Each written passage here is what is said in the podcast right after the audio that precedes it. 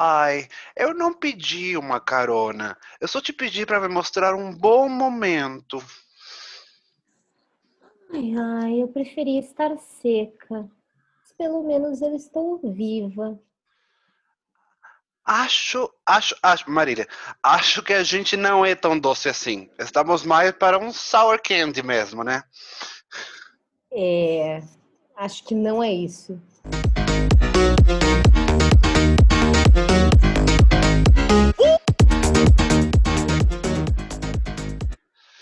Bem-vindos ao Não É Isso, o podcast que nasceu da indignação de duas pessoas, o quê? Exaustas! Exaustíssimas!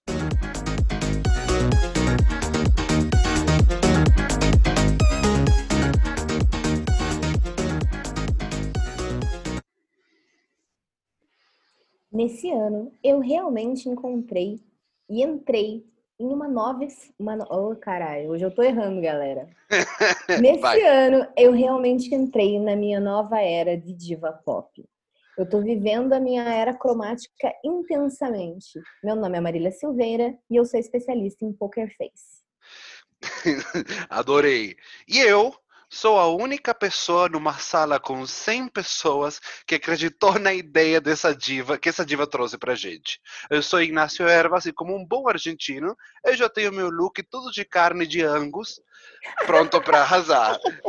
Desculpa, veganos, mas é it's a statement. Porque I was born this way, baby.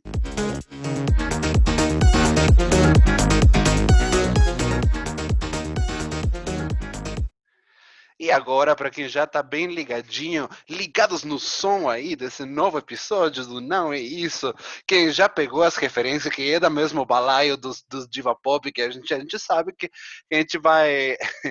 do que, que a gente talvez vai falar hoje. E justamente isso, a nossa proposta com o episódio de hoje é trazer uma... Um, contar uma história sobre um trajeto pela saúde mental e pelo, pelo pensamento em volta disso, baseados com um exemplo bem claro e bem atual, e bem tudo nosso e bem nada deles, que é o cromático.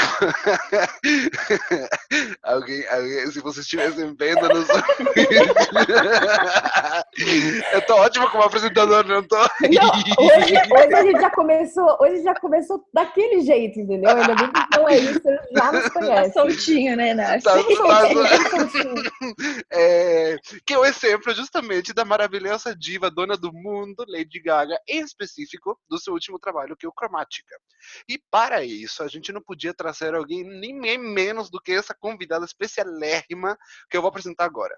Essa nossa convidada, convidade, convidade maravilhosa Zero Letícia. defeitos. é a Letícia Brandão. Se você não conhece ainda ela, eu tenho muita pena por você. A Letícia. A Letícia, ela é maravilhosa, ela é uma fã de cultura pop, a nossa primeira reactor do primeiro trecho, do primeiro episódio do podcast.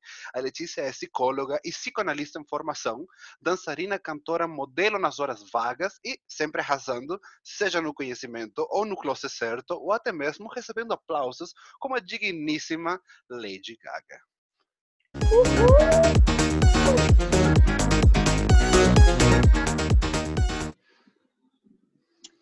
Eu sou a Letícia. Não me chamo Alice, mas também me encantei com o universo de cromática. Rainha! Bem-vinda!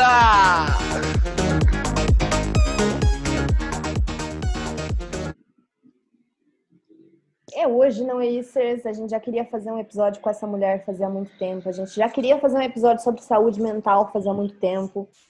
Estamos terminando o mês de setembro, que é setembro amarelo. E a gente já estava combinado de fazer um episódio que juntasse o tema de saúde mental com um álbum que é o álbum do ano até agora e que fala muito disso, que é Cromática. E aí o que, que aconteceu? Gaga foi lá e nos surpreendeu nessa semana ainda, né? A gente não tinha como não fazer esse episódio imediatamente. É, E aí, para isso, a gente trouxe uma amiga que, cara, incrível, maravilhosa, gera conteúdos maravilhosos sobre isso. É, acho que foi a nossa primeira apoiadora do podcast. Oficial, real, assim, a primeira pessoa que falou: é Meu, que massa, façam mesmo. É, e eu acho que saúde mental é um tema muito amplo. Então, que bom que a gente tem o cromática para dar uma balizada aí na coisa, senão a gente ia ficar muito tempo falando. E é isso. Vamos falar sobre saúde mental, mas vamos falar sobre isso de um jeito divertido e com uma pessoa que manja, uma pessoa que tem autoridade para falar disso. Então, eu acho que a gente já poderia ir direto para ele. Ele, que a gente ama tanto. Momento nosso catarse. Momento, nosso belíssimo e queridíssimo momento catarse. É, só relembrando que eu tô muito empolgado por gravar finalmente com a Letícia. Gente, eu não sei nem como reagir. Eu tô, eu tô assim, realizando esse sonho. Eu tô muito feliz, de verdade. Sinta-se em casa. Eu não sabia. Eu já, já estou, né? Estou muito empolgada para esse episódio. Eu tô muito empolgada para gravar Sério, contigo. Gente. Vamos para o primeiro quadro que eu acho que vai ser muita coisa massa. Bora, galera.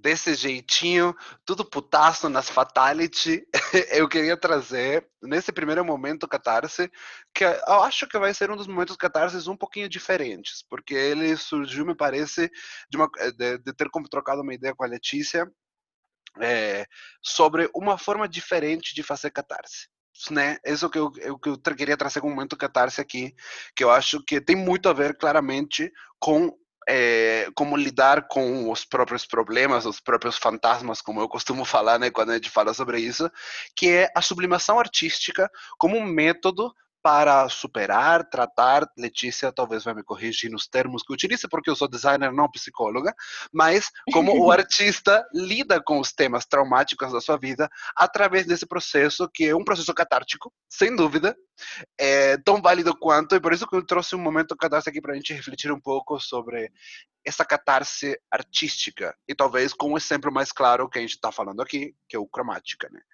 O é, que, que vocês acham Sim. sobre isso? Eu acho que catarse é libertação.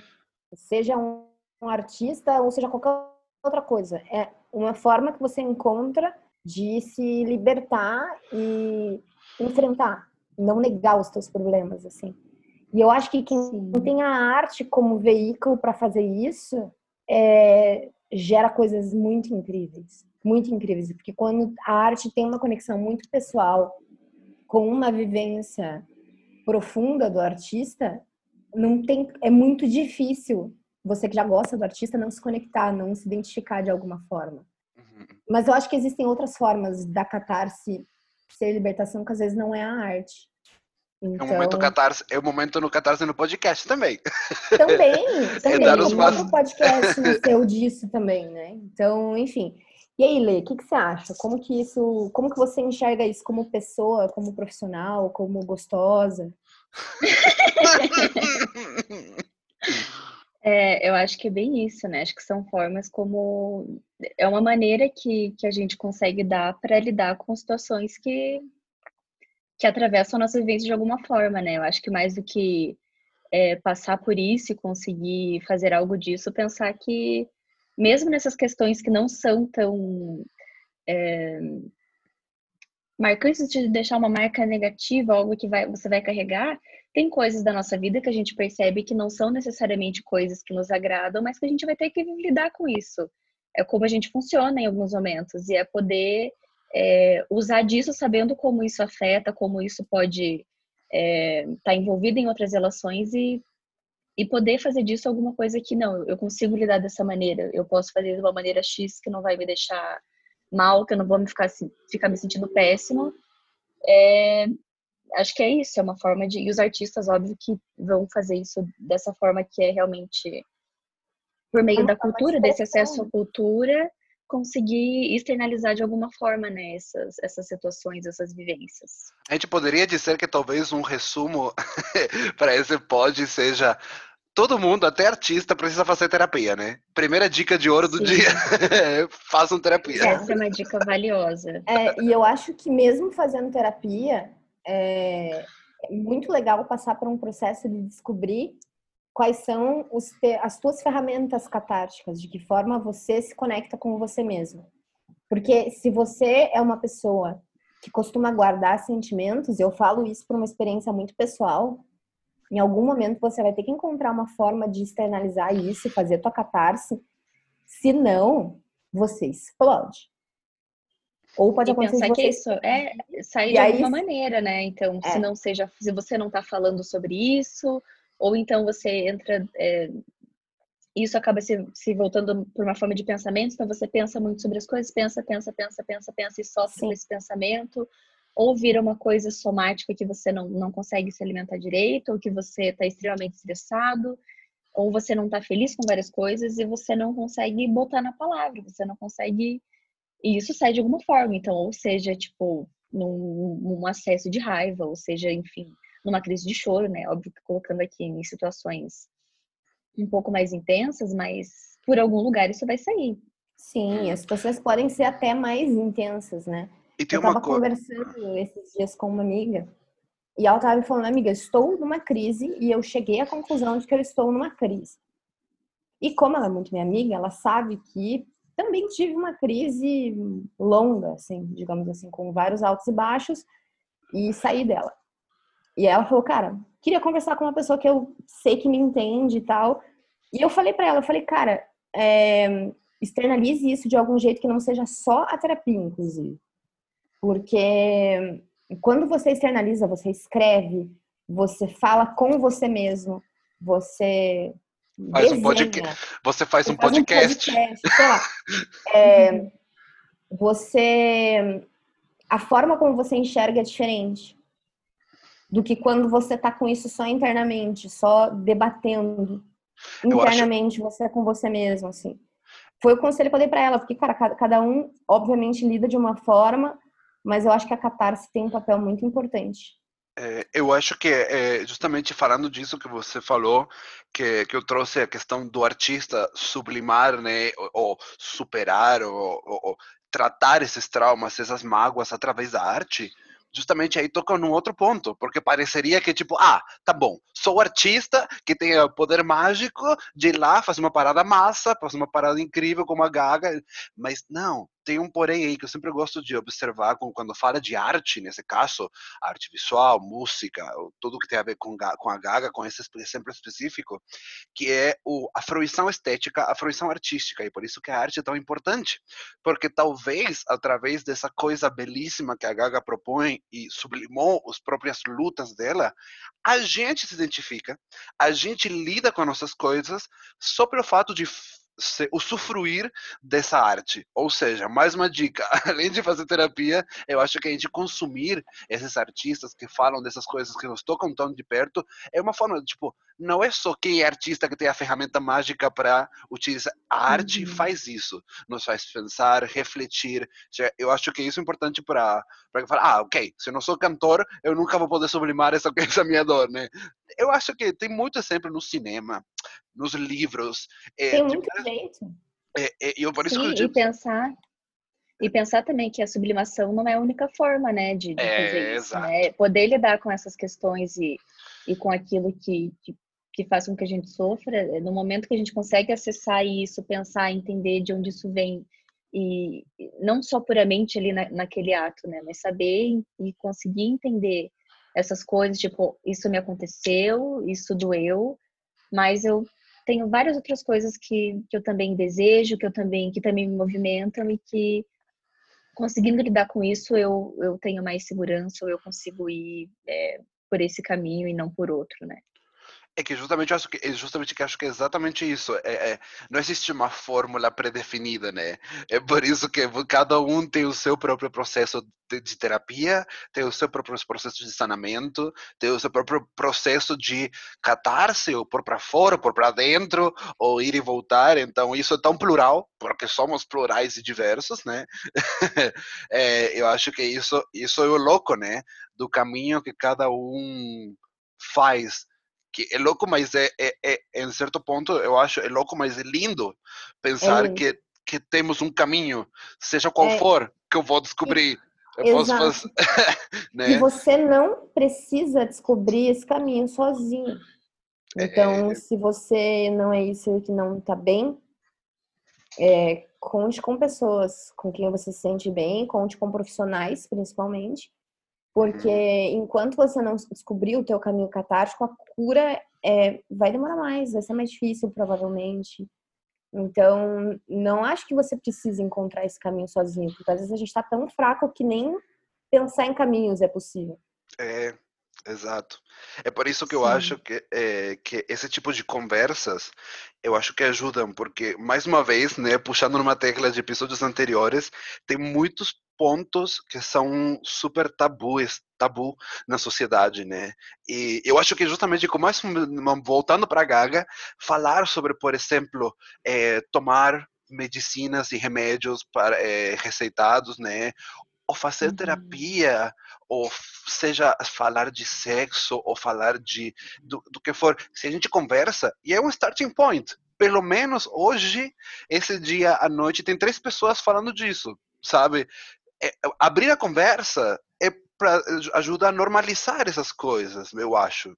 É, Sim, E e que não- pensando também que, que no Brasil é, a gente tem um histórico muito recente, né, com, com institui- instituições manicomiais, então a reforma psiquiátrica é algo que ainda está acontecendo, então ainda existe é, muito fortemente um, um imaginário de que é, uma pessoa com problema mental ou com questões de saúde mental são pessoas loucas. E, e não, né? E pensar que. E, e, e por que isso, né? Por que colocar esse rótulo de louco, né? É sempre tentando colocar numa outra caixa e normatizar e, e estigmatizar, né? As pessoas que vivem, né? Com a loucura.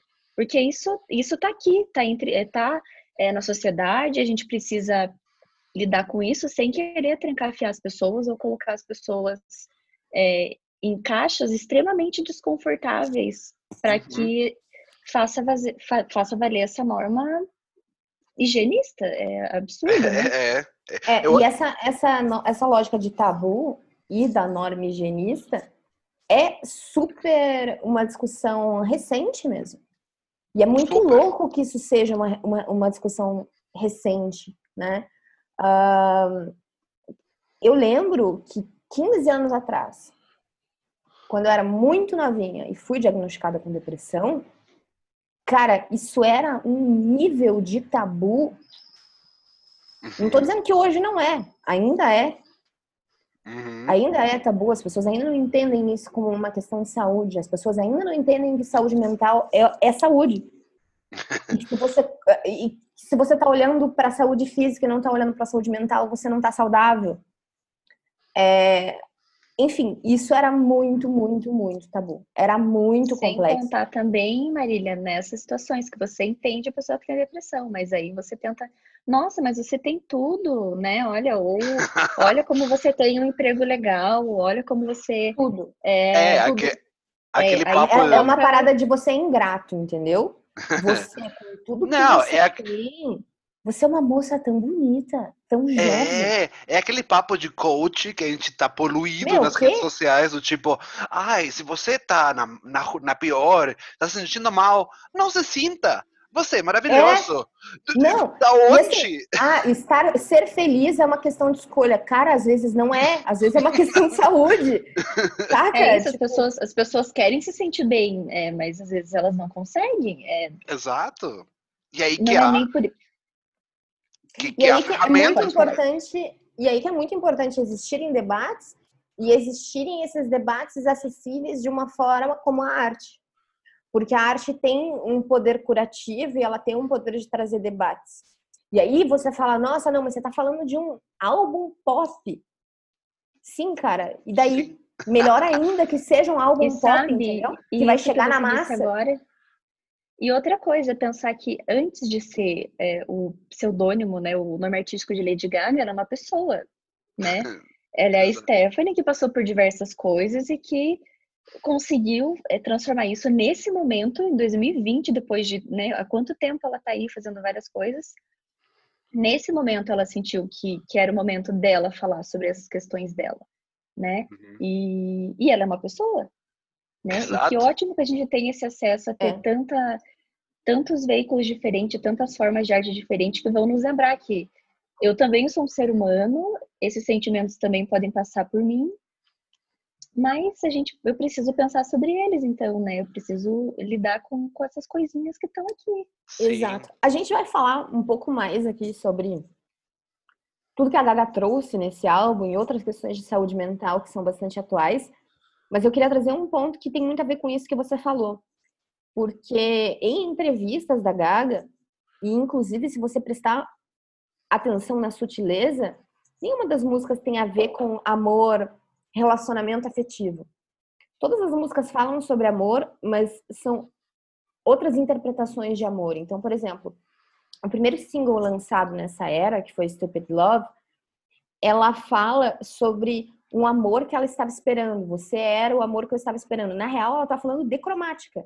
Ela esperou ser reconhecida, chegar num nível artístico surreal para se abrir do jeito que ela se abriu. Talvez nem todo mundo saiba, mas cromática demorou três anos Uhum. para sair. E quando ela começou a construir cromática, ela tava muito na bosta. Foi antes de A Star is Born, foi antes de Oscar, foi antes disso, ela já tava fazendo cromática. É, foi na Então- época que ela tava muito doente também, Muito mal. é, lidando com, Dores é, com a físicas, fibromialgia, fibro, como é? Era tem uma isso, era depressão, abuso de álcool, enfim, várias questões super complexas. E ela, ela realmente fala, quando ela fala, você era quem eu estava esperando, ela tá falando desse álbum, que foi o álbum que ela realmente falou, cara, isso sou eu, eu passo por tudo isso, vamos alinhar expectativas aí, meus fãs. Vamos conversar, entendeu? Ela abriu vamos- já e vamos falar- arte.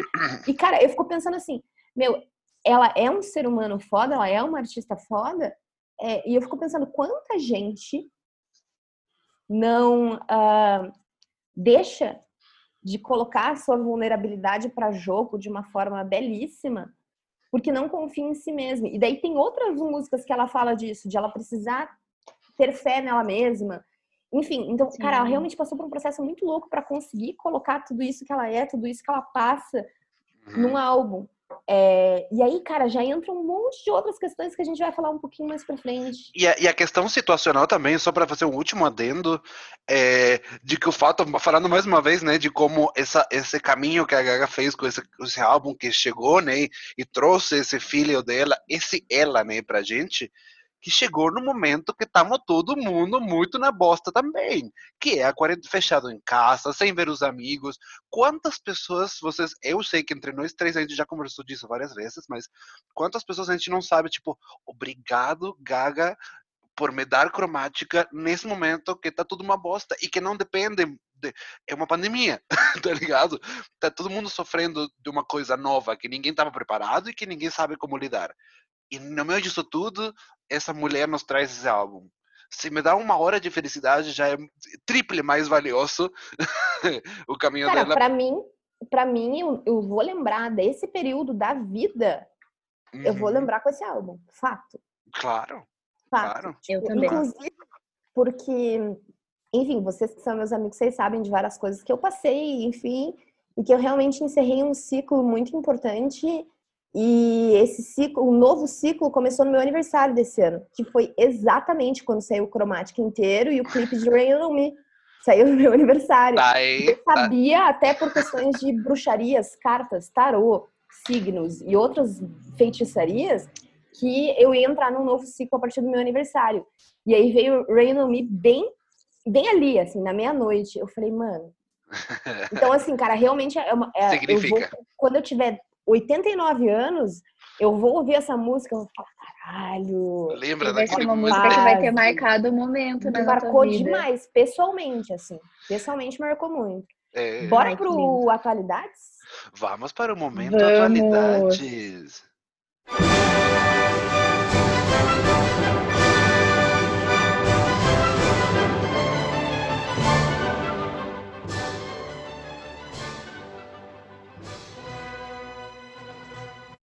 Uh. É muita atualidade, né?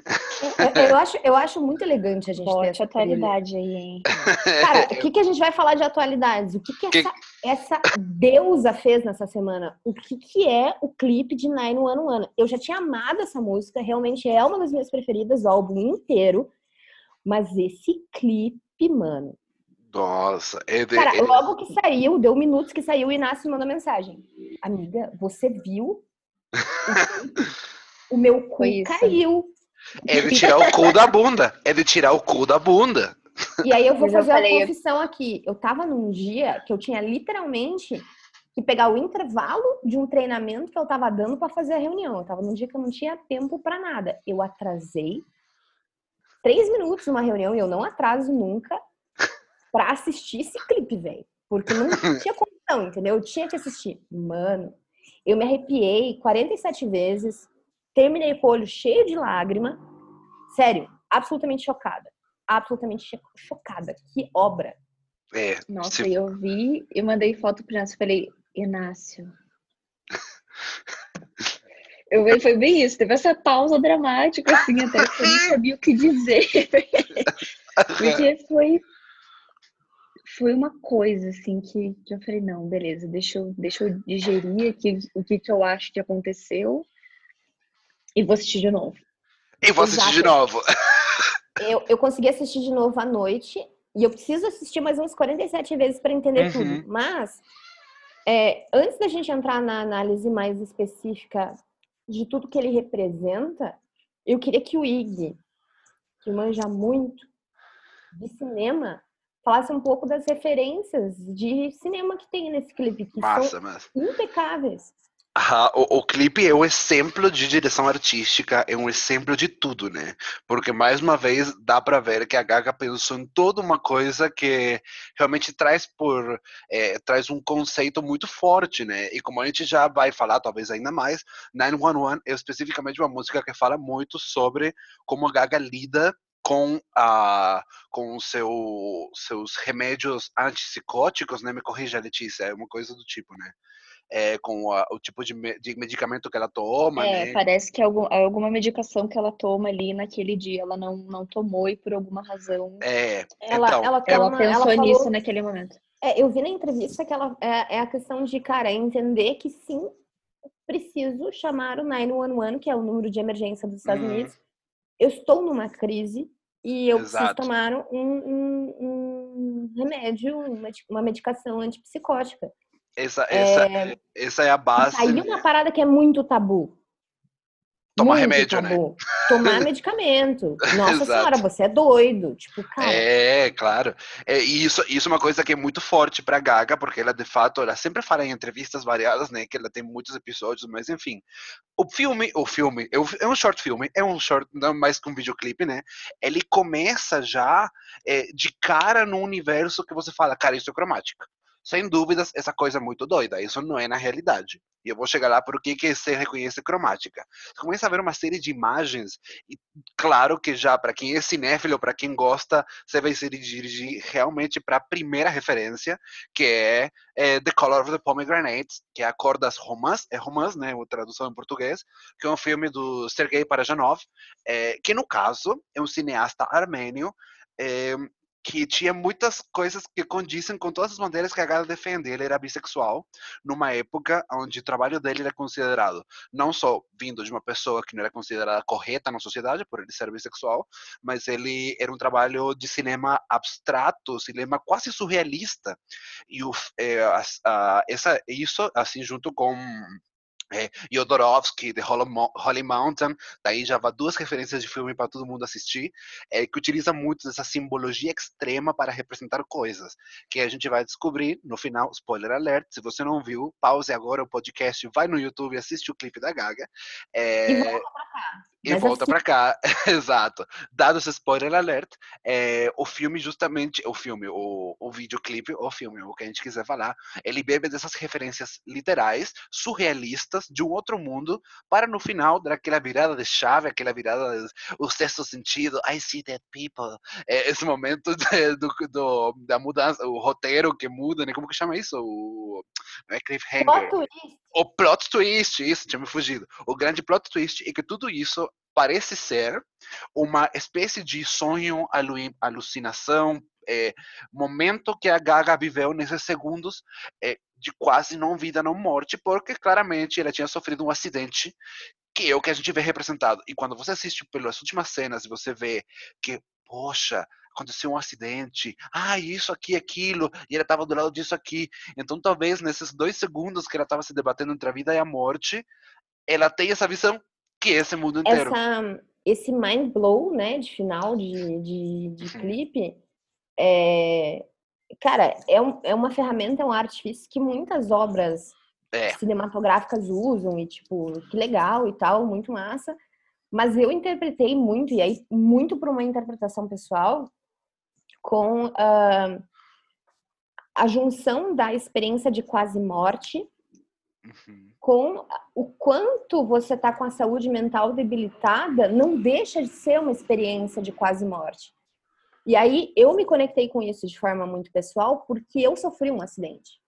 Uhum. E aí, cara, eu lembro quando tem a cena dela olhando para a enfermeira que tem a, a, a cruz no jaleco, o cara do carro e etc. Eu me vi sendo colocada na maca e, tipo, sendo colocada para dentro da ambulância, tá ligado? Tem um. Tem um Mano, tem eu fiquei muito emocionada. É. Muito emocionada. Porque, diferente de muita gente que sofre acidentes sérios e não lembra do acidente, eu lembro de tudo.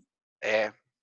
Exato. E aí, cara, eu fiquei muito emocionada. Tipo, muito emocionada. Além de me conectar com a lógica saúde mental de tudo que ela tá falando, de você precisar, sim, muitas vezes ligar para o 911 porque você está numa uma emergência de saúde mental e entenda que isso é uma emergência, cara.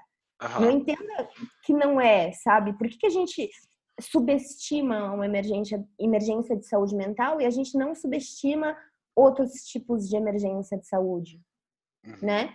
Além de me conectar Sim. com isso, porque eu já tive que fazer uso de medicamento quando eu era muito mais nova, é, eu me conectei também com essa lógica de do quanto é surreal passar por uma experiência de quase morte. Por quanto é surreal você passar por uma experiência de sentir que você é frágil. Uhum. Você pode justamente, morrer. E justamente isso é uma grande, uma grande comparação, né? Porque, como você falou, muitas vezes fica muito representado para ele, muito claro o que é uma emergência de caráter físico para gente. Tipo, um, um acidente de carro. É traumático, é, você consegue ver o trauma muito claro, quem quebrou, quem morreu, quem se machucou. E isso é, é um grande paralelo que a Gaga faz com uma experiência traumática mental um trauma mental, que às vezes é tão pouco falado, é tão, é tão tabu, é tão pouco tratado, como você falou, é tão pouco considerado importante, Exato. que a gente não, não vê com a gravidade que a gente vê um acidente. Então, essa comparação de falar os dois são traumas e são tão foda quanto. É, né? E aí entra numa conexão de setembro amarelo, que eu até queria que a Lê falasse um pouquinho mais sobre isso, porque eu tenho a sensação que assim, ah, a gente fala de setembro amarelo, e é importante que exista esse mês da conscientização. Só que o suicídio, ele é resultado de uma série de problemas, né? E geralmente esses problemas são subestimados, geralmente esses problemas são tabu, geralmente eles não são tratados da forma correta, nem pelas pessoas próximas. Mas aí quando a pessoa se mata, aí se discute. Quando uma pessoa famosa se mata, quando uma pessoa próxima se mata, Aí a gente discute, a gente entende que era sim uma emergência, era um 911. Mas uhum. antes de chegar num nível extremo, as pessoas questionam. E aí eu queria que ela falasse um pouquinho sobre isso. Então, eu acho que é super válido pensar sobre isso tudo. E, e acho que as pessoas acabam negligenciando justamente por não, não ver essa como uma questão de saúde, né? É, só, só se pensa em em saúde física, então a gente vê cada vez mais. É, e acho que é válido, sim, um movimento de, de alimentação saudável para cuidar do corpo, é, ou fazer exercício físico, que vai cuidar do corpo. E tudo isso é visto de maneira ok, isso aí vai ser pro seu bem-estar, vai fazer bem pro teu corpo, só que as pessoas desconectam corpo e mente, né? É uma coisa só. Tanto que quando a gente não tá bem, a gente sente reações físicas, né? Né? Muitas pessoas é, fazem Sim, é, cuidar dor de estômago. Impacta na saúde mental, né? Você fazer um exercício, vai gerar ali uma serotonina, um negócio, também ajuda. Sim, é, exatamente. Mas, mas o que eu queria que você trouxesse, amiga, é o quanto a gente precisa crescer nos debates disso. Porque, cara, é importante que o setembro amarelo exista, mas na minha visão ainda existe uma negligência muito grande quando as pessoas estão passando por um problema de saúde mental, entende?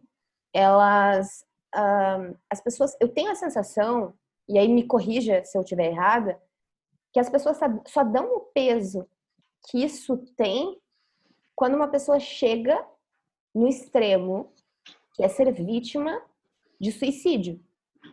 E eu digo ser vítima de suicídio. Porque, para mim, é isso. Você está sendo vítima de uma doença está sendo vítima de um problema de saúde mental e chega ao ponto do suicídio. E aí, quando alguém famoso se suicida, ou quando alguém que a gente conhece se suicida, o debate reacende de outra forma. Mas antes disso, enquanto a pessoa está passando por vários problemas, por várias situações, a gente negligencia isso. E aí eu queria que você trouxesse uma visão é, com muito mais autoridade sobre isso. Por que, que isso acontece? É, e o que, que a gente tem que fazer para que esse debate tenha a importância que deve ter? Eu acho que algo que tem a ver com, com a nossa cultura, não dá para dizer que não, então até a forma como, sei lá, saúde mental ou questões mentais são trazidas também pela mídia é uma coisa que é, é visto, a gente pode dizer que é problemático, porque não, não coloca uma discussão, né? É sempre uma visão bastante estigmatizada, é, uma visão de tentando separar mesmo é, é, pessoas normais de pessoas que têm sobre aspas gigantescas, né, pessoas que têm problemas. Então, isso vem, um pouco disso, né, de não poder falar de saúde mental, por exemplo, como eu poder falar, eu faço análise há três anos, ah, mas por que que você faz isso? É, porque eu estou buscando conhecer um pouco mais sobre mim, porque eu entrei nesse processo para para ent entender também as minhas dores, entender questões da vida, né?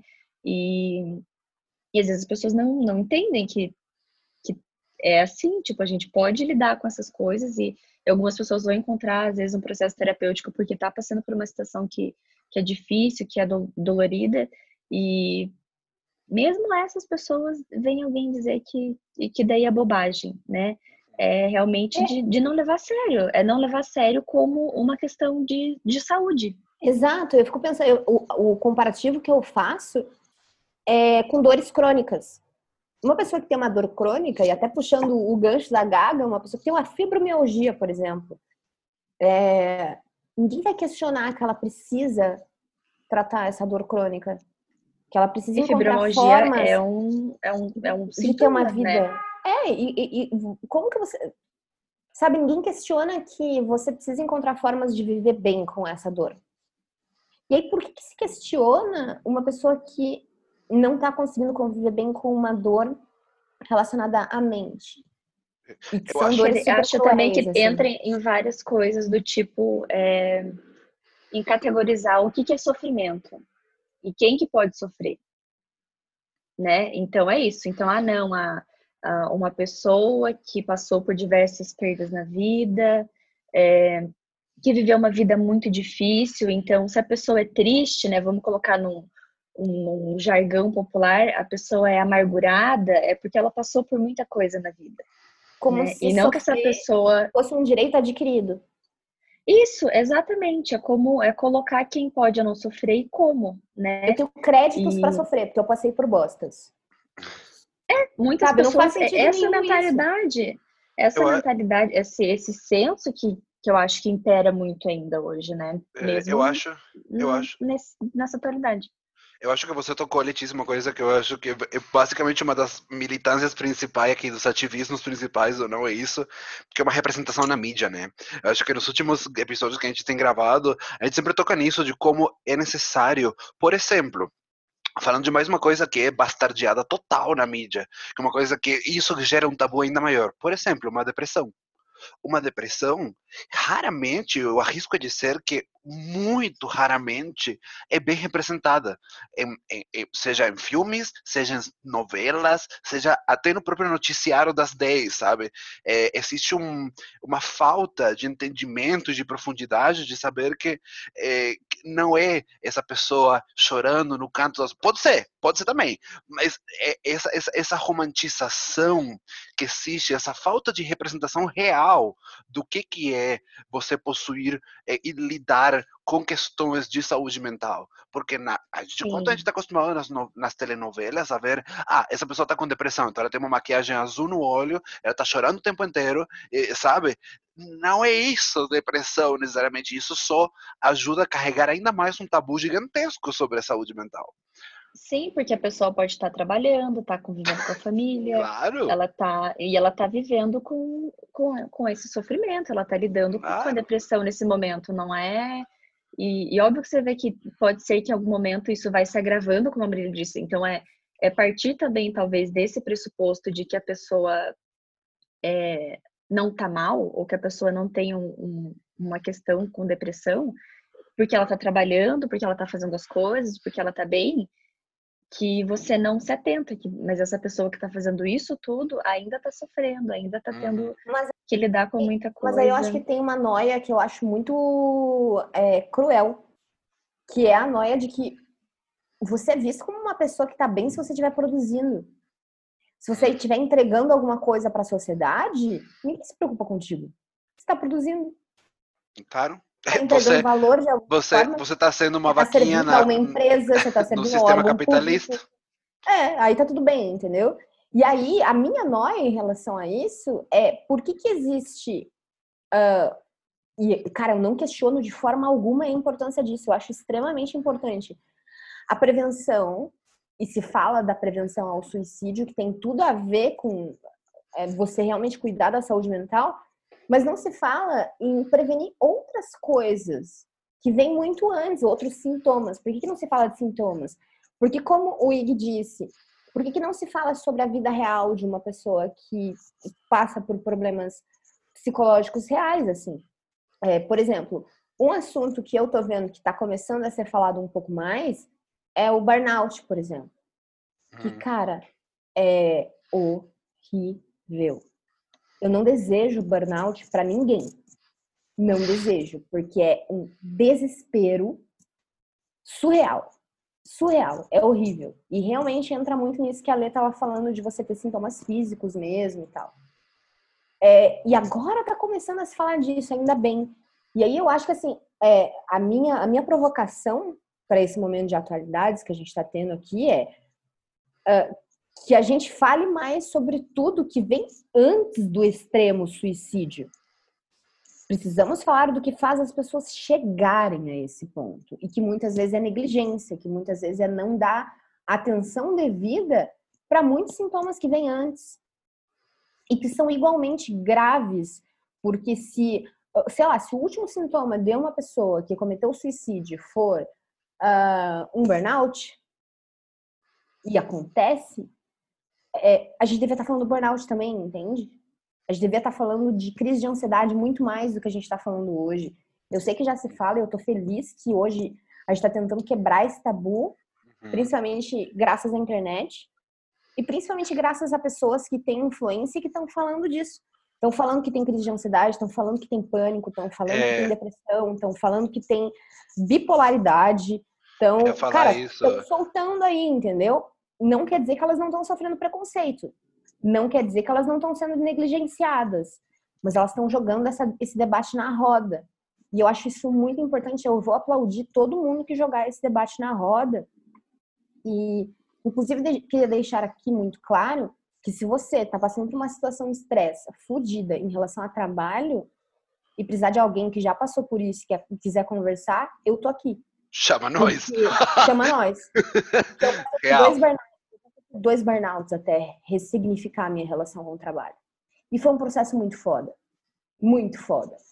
E eu vejo muita gente passando por isso sem nem saber que é isso. E achando que é tipo, ah, não, eu tô só, tô só cansado, ou que é, que é frescura e etc.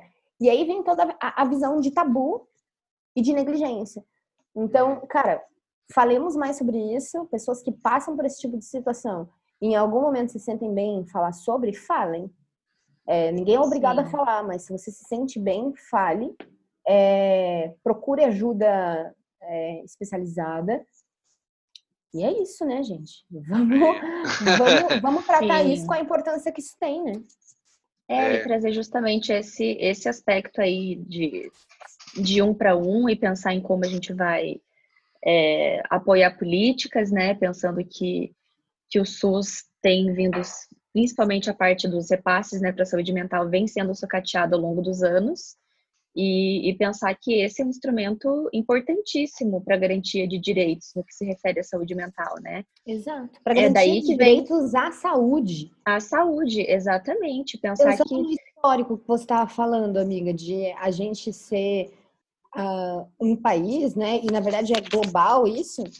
Uhum. Tinha toda essa política manicomial horrível, então, no final, no final da década de 80, gente, 87, eh, né, começou a, a reforma psiquiátrica e ainda vem sendo feita. Então, e se, é, uma, é uma coisa muito recente, ainda tem que ser muita coisa trabalhada e tem que continuar tendo esses repasses. E a gente vê que, infelizmente, é, nos últimos anos a gente passa por uma política, sim, que quer voltar a institucionalizar pessoas, é, dando repasses para é, instituições terapêuticas, sabe? Essas reabilitações que não são organizadas pelo Ministério da Saúde, que são essas outras instituições é, que têm, às vezes, um cunho religioso, e, e não é assim que funciona, né? Tem que ser investido em política pública para poder funcionar os CAPs, para poder funcionar os CRAS, para que isso seja o mínimo de acesso que as pessoas tenham para poder acessar é, isso antes, né, de chegar nesses pontos extremos, né? Sim. né? Eu acho que a gente tem que engajar nessa luta. E eu acho que para ajudar a engajar nessa luta, eu queria encerrar esse momento atualidades deixando duas dicas de filmes um é um documentário que chama Em Nome da Razão, o Holocausto Brasileiro. Ele tem inteiro na íntegra gratuitamente no YouTube. É um documentário, é foda. E o outro é o Nise, O Coração da Loucura, que é sobre Sim, a é psiquiatra é Nise da Silveira. Se eu não me engano, ainda tem na Netflix. Quando eu assisti, tinha na Netflix, eu acho que ainda tem. Uh, e que conta a história do Hospital Psiquiátrico Pedro II, no Rio de Janeiro. E que, enfim, fala muito sobre de onde a gente veio, para entender onde a gente está. Porque quando a gente fala de transformação, a gente sabe que existe um tempo, né? As coisas não acontecem de uma hora para outra. Então, se a gente está engajando nessa luta, a gente tem que minimamente ter referência de onde a gente está vindo. E aí eu acho que esses Sim. dois filmes ajudam muito por uma perspectiva brasileira. Claro que existem é. outros filmes gringos muito bons, mas eu acho legal entender por uma perspectiva brasileira. Então, acho que esses dois filmes Sim. são legais. Eu até, né, aproveitando agora para divulgar a minha página profissional no Instagram. Claro, é, manda. Eu por post, favor. Eu tenho um post no meu feed que fala um pouco sobre isso, sobre esse histórico da, da reforma psiquiátrica, de onde veio, contando um pouquinho sobre como era o cenário no Brasil. Então, quem quiser dar uma olhada, tá um pouco resumido lá, mas acho que é interessante para manda, manda chamar atenção para esse ponto. Sigam a Lê, sigam a Lê, porque é muito conteúdo bom mesmo, assim. Não é, não é porque é amiga, é porque é foda mesmo. É, deixa e eu falar. semana, inclusive, vai sair, né, a série cromática também, né? Ai, Pensando ai, nesses ah, pontos de saúde mental no meu, no meu Instagram profissional. Manda o arroba. Arroba leticiabrandão.psi. Show. No final do podcast tá a gente vai reforçar isso, tá? Isso. Deixa eu só falar, an antes de ir para o próximo pedaço, é, pedaço é, eu queria só fazer aquela clássica frase que o Ignacio pode ser cancelado ou não, mas eu adoro, que é uma coisa que a Letícia falou. Deixa eu falar, talvez tenha pessoas que discordem e o quê? Religião não é terapia, tá? Essa é uma opinião minha muito forte, uma coisa que eu milito muito. Brau. Lamento, lamento para quem acredita. Religião não é terapia, terapias há muitas, você pode ter a religião que você quiser, não é terapia. Quando eu falo e recomendo para as pessoas façam terapia, não é ir para a igreja, não é rezar e não é acreditar em Deus. É terapia mesmo, tá? É, pode discordar as pessoas de mim, quem for religioso que não. Eu tenho uma, uma, uma militância bem forte com isso, então só para deixar essa frase, e a gente ir para o próximo É. momento. Uma coisa, uma coisa não anula a outra. Você pode ter tua fé, você pode encontrar É. conforto na tua fé, mas muitos casos são casos de ter um profissional cuidando de você. Exato, exato. Sim, um né? é, E É. é bom, é bom deixar muito claro que, na minha opinião, todo mundo deveria fazer terapia. Não é uma questão de, ah, eu preciso estar na bosta para procurar ajuda profissional, entendeu? Não. Porque nós vivemos num mundo muito doido. É isso. Ainda pensando nesse momento que a gente está vivendo, né? Então, todo É. mundo teve as suas questões um pouco mais para cima do que costuma estar ali, mais, mais perto do olho, né? Dos sentidos, do, do ouvido, enfim, da, da boca, de tudo. É, as coisas estão aí e quem puder e tiver a oportunidade de, de começar esse processo, acho que é extremamente interessante. E essa deusa Letícia Ferreira Brandão atende online, tá? Então já Ah, fica aí uma é. dica, já fica a recomendação. Fica aí a recomendação. Não é só acompanhar o Instagram. Essa, essa, essa mulher aqui pode estar te ajudando de outras formas também. Estamos aí, né? Quem tiver interesse em iniciar esse processo, também pode entrar em contato, né? Ótimo. Ótimo. Vamos para o nosso próximo momento.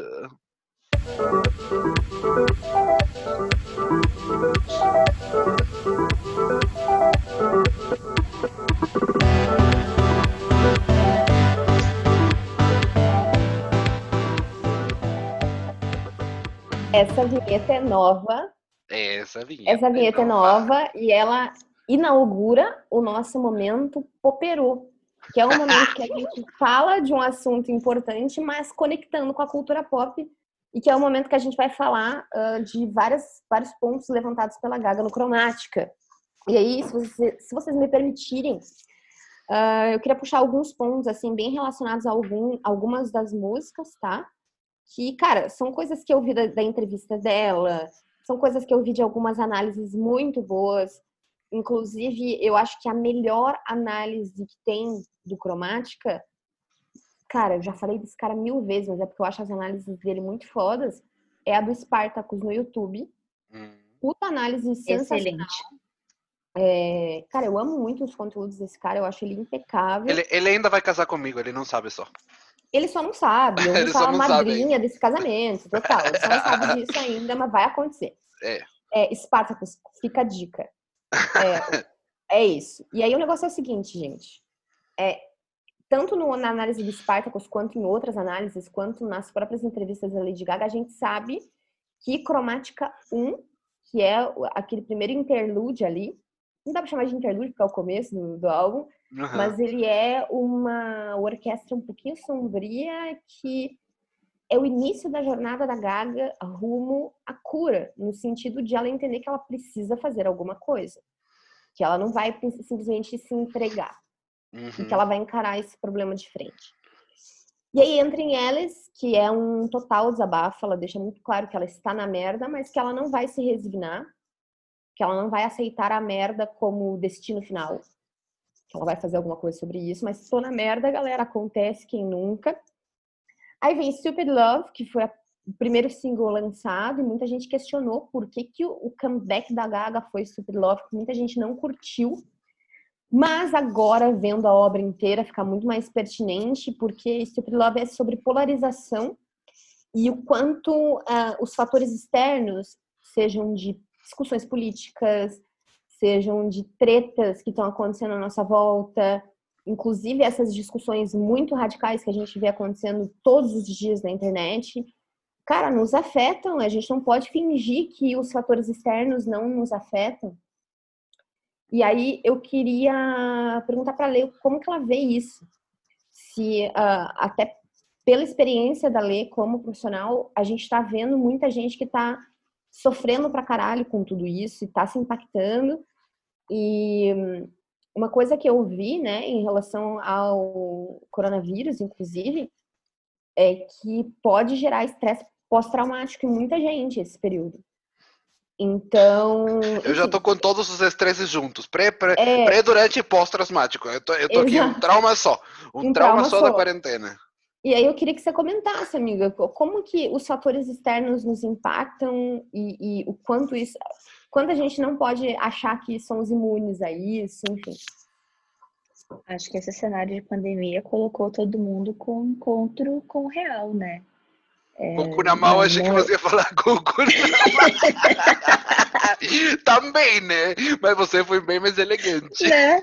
Mano, não é bosta que aconteceu esse ano, por exemplo, assim, teve várias coisas, acontecimentos externos, que em teoria... A pandemia, é, foi isso, foi a cereja, a cereja bomba do bolo, né? Foi... É. É. Foi, foi tipo, olha, né? Mais isso aqui. Ao invés de botar cereja no bolo, eu botei uma bomba. Foi isso, é. Foi exatamente isso. E eu acho que não tem como não, não, não, não pegar de alguma maneira em cada um, porque é justamente isso, é um encontro com o real. Você não tem. Não tinha como abstrair, você não conseguia dar um nome para isso que estava acontecendo, você não conseguia é, fantasiar muito. É tipo, existe um vírus que pode estar em qualquer lugar e que é extremamente letal.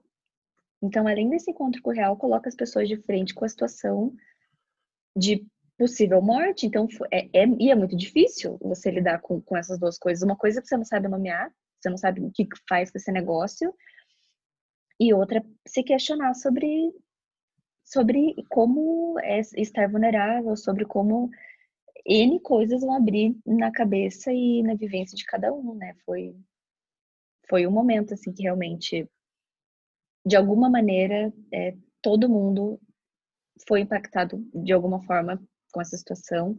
Alguns mais, alguns menos, alguns de algumas formas é, muito piores do que outras, mas todo mundo, né? Aquela coisa, né? Esse negócio respingou em todo mundo, né? De alguma forma. E é pensar como que a gente vai lidar com isso depois, porque realmente é um trauma, é um trauma, é algo que marcou a vida de todo mundo de uma forma muito forte. E a gente só vai saber o que, que cada um vai conseguir fazer disso ou como isso vai impactar socialmente, culturalmente, daqui a alguns anos. Porque realmente é uma marca que, que existe, né? Na socialização, seja para as crianças, de, de não poder ver os amiguinhos, de não poder trocar, de não poder ter esse aprendizado de ler alguma coisa e poder mostrar para os colegas. Então, e é uma falta gigantesca, né? É, é, óbvio que a falta, em certa medida, movimenta a nossa vida, é o que faz a gente buscar, faz a gente desejar e estar tá ali movimentado com as coisas, mas esse nível, assim, de, dessa forma como ela acaba se mostrando, é, é difícil de lidar, né?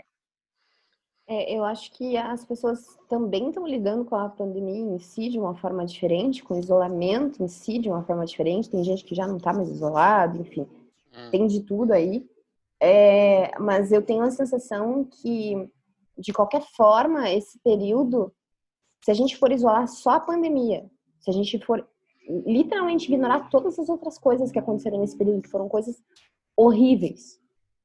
A gente tá lidando com acontecimentos brasileiros, né? O brasileiro, porra, velho. É aquele negócio. o brasileiro o, tá foda, é, mas globalmente tá muito é, foda. O brasileiro está numa crise política que veio numa crise de saúde no meio de uma crise econômica, né? É, é... E aí, e, e, e, numa crise moral e numa crise tudo, tudo assim. Mas eu queria uh, deixar aqui muito registrado toda a minha solidariedade e apoio às pessoas que perderam amados por coronavírus.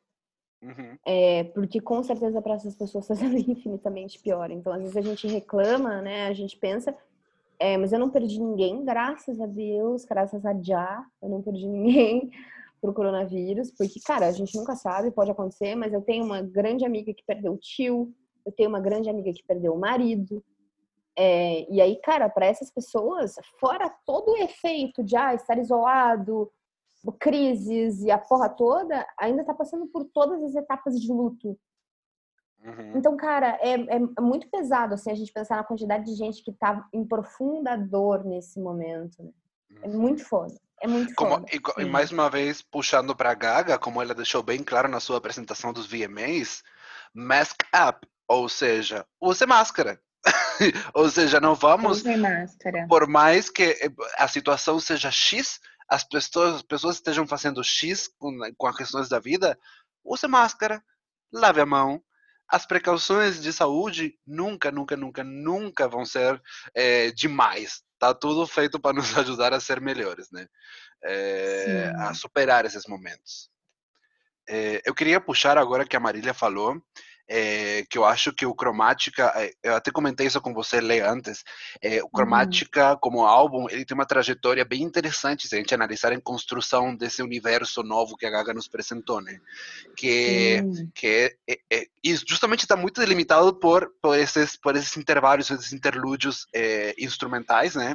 Que é basicamente... Sim, os, os, as cromáticas, né, dentro do álbum, eles têm um, um papel fundamental de de mostrar como vai ser o, a experiência, né? Isso, depois daquela isso. faixa. Porque ele te introduz, né, de uma forma bem clara, ele fala, esse, você está entrando em cromática, essa é minha trajetória, é assim que eu começo a me curar com um, e aí a gente começa primeiro com uma estética até muito, muito claramente pop, né, que é o, uhum. o, o, Rain On Me, que é o, o, Stupid Love, e a gente vai passar por umas etapas que a gente é muito guiado através dessa, dessa, dessa sequência da dor, poderíamos dizer, sequência da sublimação da Lady Gaga, que é justamente, acho que a Marília vai trazer isso mais é, detalhar, mas só para mencionar, é, com Cromática 2 e essa transição fenomenal que nos leva para 911 depois, né, que é essa coisa que todo mundo já virou sensação no universo inteiro, ela nos introduz numa nova etapa, que justamente são até por uma questão técnica, as músicas mais experimentais, as músicas mais doidas, as músicas mais dark, talvez, as músicas mais conceito, as músicas mais pesadas. E por último, só passando assim um paneio geral, sem entrar, porque a gente talvez vai entrar mais detalhes sobre isso, a Gaga nos traz o Chromatica 3, que é uma introdução a um outro tipo de pira, que ela está muito relacionada, talvez até sonoramente, com uma questão grandiosa de redenção, porque o 3, se não me engano, ele vai direto para Sign From Above, que é o dueto com Elton Sim. John, né? Que uhum. já tem uhum. toda uma outra pira que fala muito sobre essa cura e essa superação e esse eu falei, eu te levei é. para o meu pior ponto, meu pior momento, e agora eu posso dizer que alguma coisa eu sarei, que alguma coisa eu sanei. E tá aqui a minha oda à redenção. Assim. Eu interpreto Sim. que o, o Cromática 3 ela é uma música um pouco mais grande momento, entendeu? Ela não é Sim. tão sombria quanto Cromática 1 e 2. Isso, e isso entra tem... nessa nesse feat com Elton John, que é, para mim eles falam muito claramente de, do quanto a música teve um papel fundamental na cura deles. Sim, porque o próprio Elton John também superou é, problemas com drogas pesadíssimas, né? E tudo isso tem uma trajetória também de vida muito forte. É, eu acho que isso é interessante. E é também, até também, que inclusive isso pode ser, alguém se interessar, a gente pode falar mais de algum outro pode, construção musical, da construção, porque isso é tudo relacionado, né? É, os, uhum. os, os, cromáticas e, assim como eu falei, as piras mais experimentais, eles têm uma construção de escalas, porque o cromático, o primeiro que a gente relaciona é com cores, né? E de fato a cor é uma coisa muito importante nesse trabalho da Lady Gaga. Mas o cromática também está relacionado intimamente com, a, com as escalas, as escalas cromáticas na música. E a gente consegue distinguir composições super, super dissonantes, super em escalas menores, e tudo isso que cria tensões e que nos cria sensos por símbolos pré-estabelecidos musicais, de que escalas menores, por exemplo, costumam remeter a coisas mais obscuras ou tristes, e justamente no Cromática 3 hum. a gente começa a entender umas criações de, de, de acordes que tem esse senso de grandiosidade, que basicamente na música é isso é, uma coisa está incompleta, as notas estão incompletas, o acorde vira um acorde maior, se completa e vira grandioso. Então isso tecnicamente muito bem feito na, na construção musical dessa, dessa estrutura toda, né? Então isso, isso é perfeita, né? A Lady Gaga é uma pessoa ela é impecável, isso perfeita. da era, que é uma onda. É, exato. Exato. que é a escala cromática uhum. e que é musical. Normalmente a gente acha que é só de cor, mas não é só isso, apesar de ter a questão de cor muito clara também em todos os vídeos, videoclipes. Inclusive, o que, que é a fotografia de 911? Cara. O trabalho. O mesmo dire... Agora eu esqueci o nome, mas o mesmo diretor de 911 fazia mais de 20 anos que estava afastado da direção. E ele é o mesmo cara que dirigiu Losing My Religion, do Ram. É, é, que também tem muita ima imagem forte e ele bebe de referências claramente direto do Jodorowsky e do Sergei, enfim, dá para ver as referências, mas esse diretor saiu do seu retiro, da lá, tá lá no seu cantinho bonitinho há 20 anos e falou, não, pra Gaga eu dirijo. Né? Sim. Até acho que foi, foi ontem que a gente viu na né, IG o, o vídeo do Meteoro Brasil.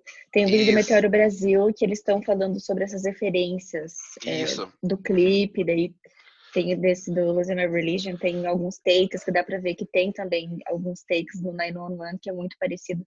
É bem interessante, acho que vale inclusive, a pena também dar uma olhada. Inclusive, essa é outra dica, porque eu sou absolutamente apaixonada pelo Meteoro Brasil, que canal foda, que galera foda, e eles vão entrevistar o Lula essa semana.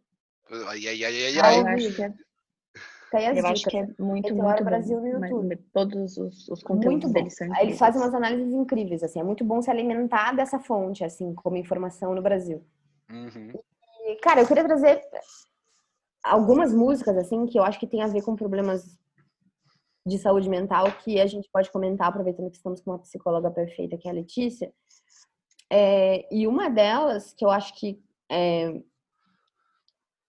acho que a gente pode falar de Rain on Me, mas eu queria trazer Sim, uma eu... que eu acho muito foda, que é Free Woman, que fala muito sobre essa, esse lugar que a mulher é colocada pela sociedade. Fala total de machismo estrutural, fala de abuso, a Gaga sofreu abusos, né? Ela sofreu ela tem episódios de abuso é, relatados.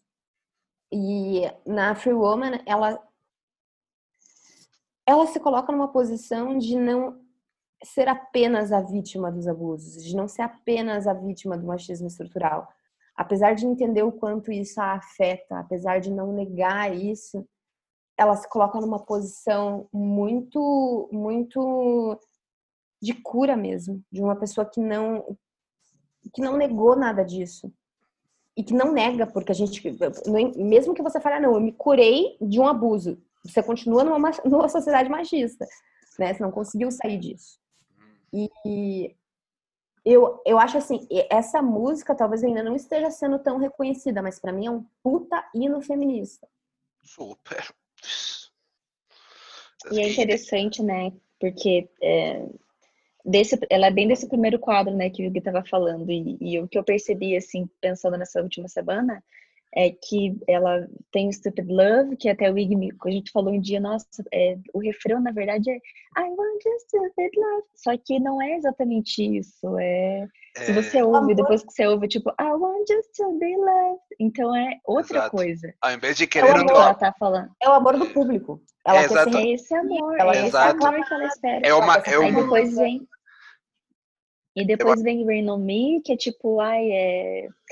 não tem como eu deixar isso aqui dentro de mim. Tipo, eu queria estar tá seca, e... mas tudo bem, né? Cara, Rain, on Me, é sobre, sobre chorar, sobre botar pra fora. É, é Rain é, tipo... on Me, pra mim, é um negócio de eu assumo que, cara, estar vivo é sofrer, sabe? Eu sempre vou ter algum motivo para chorar, para estar chovendo. É claro que eu queria não sofrer, mas se eu tô aqui, se eu tô jogando o jogo, eu vou sofrer. Uhum. Eu vou tirar a adaga da minha perna e vou dançar, entendeu? Porque é o que eu posso fazer. Porque eu sou humana. E por mais que eu seja uma diva pop, sinistra, rainha, foda pra caramba, eu vou passar por muita merda ainda. Essa é a real. Eu acho então. legal também aquela parte que, da, da, da Ariana Grande que ela pega e fala é, é, a gente vive num mundo de ninguém inocente, mas a gente tá pelo menos tentando. Tipo, eu não posso viver a minha verdade engarrafada, né? Tipo, cinema eu perco minha cabeça. Então é. E a gente vê ali que é uma coisa que tá ali naquele momento, Rain Me, mas é isso, é conseguir colocar isso na palavra, isso que acontece, para para realmente, para você não, não ficar nesse sofrimento que você não fala, que, que você tá angustiado sozinho, é, é conseguir fazer alguma coisa disso para que para que você viva uma vida melhor, que você consiga vida melhor no sentido de de estar tá bem com você ou de, de pelo menos saber como lidar nos momentos que você não está bem com você, né? Exato. Existir. E é isso aí. Eu acho que Random é sobre isso. E aí, Free Woman, eu acho que, cara, que bom que no meio de tudo isso, né, falando de saúde mental, ela trouxe a questão de ser mulher num mercado super difícil. E ela surgiu na época que as mulheres eram verdades engarrafadas, né? Que a mulher era uma máquina, a mulher tem que ser uma máquina e ela tem que ser a diva perfeita fisicamente. Ela sempre se posiciona muito contra isso.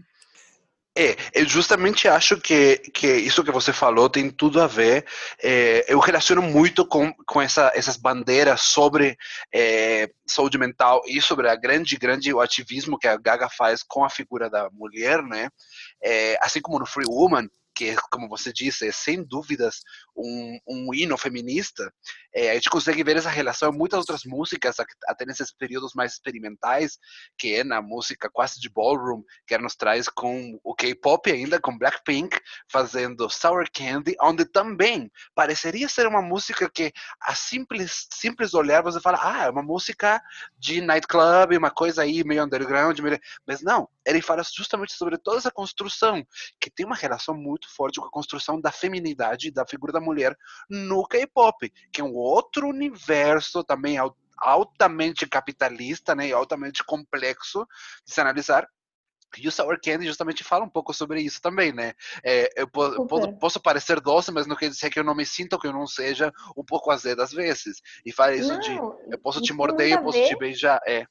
O próprio K-pop tem muito a ver, né, com essa coisa da mulher ser fabricada para o pop, né, para ser comercial. Hum. A Gaga sempre se posicionou contra isso. Exato. Mas ela, mas ela foi muito cobrada de ser uma máquina. É, e ela fala e... disso no, em mais uma música do Cromática, que é o Plastic Doll. Desse uhum, tipo boneca. Exatamente, exatamente. O Plastic Doll, ela fala exatamente disso. Do quanto ela foi cobrada para ser uma boneca que entrega dinheiro, entrega hit. E, e, e enfim, Free Woman, acho que Sour Candy e, e Plastic Doll fala muito sobre essa expectativa que é criada sobre a mulher, seja ela na indústria e sobre como e sobre tipo nesse né? percurso de entender o que, que é esse ser mulher, que realmente é algo que realmente torna-se é, fica muito fica difícil porque aí você tem que ser assim, você tem que ser assado, você tem que ter cabelo assim, você tem que ter então é sempre uma tentativa de tentar corresponder a essa coisa para tentar responder uma algo que é muito íntimo nosso, né? É, uhum. cada um no seu percurso, óbvio que cada um pode se ornamentar como preferir, mas é tanta exigência que, tipo, é quase como realmente isso, é como ser uma bonequinha que tem cabelinho assim, que vai falar uhum. essas frases aqui, que você vai gostar, e, e justamente o processo de análise é, é se entender como sujeito para poder entender o que, que eu quero, que, que eu quero, o que, que eu posso fazer, onde eu posso ceder, como eu quero fazer as coisas, o que, que me movimenta para sair dessa alienação do desejo do outro, né? E, e ser mulher é Exato. desse ser mulher, né? Tipo do que do que é colocado para ser, é sempre servir ao desejo do outro, né? Negando esse e reprimindo aquilo que que é nosso, que nos faz.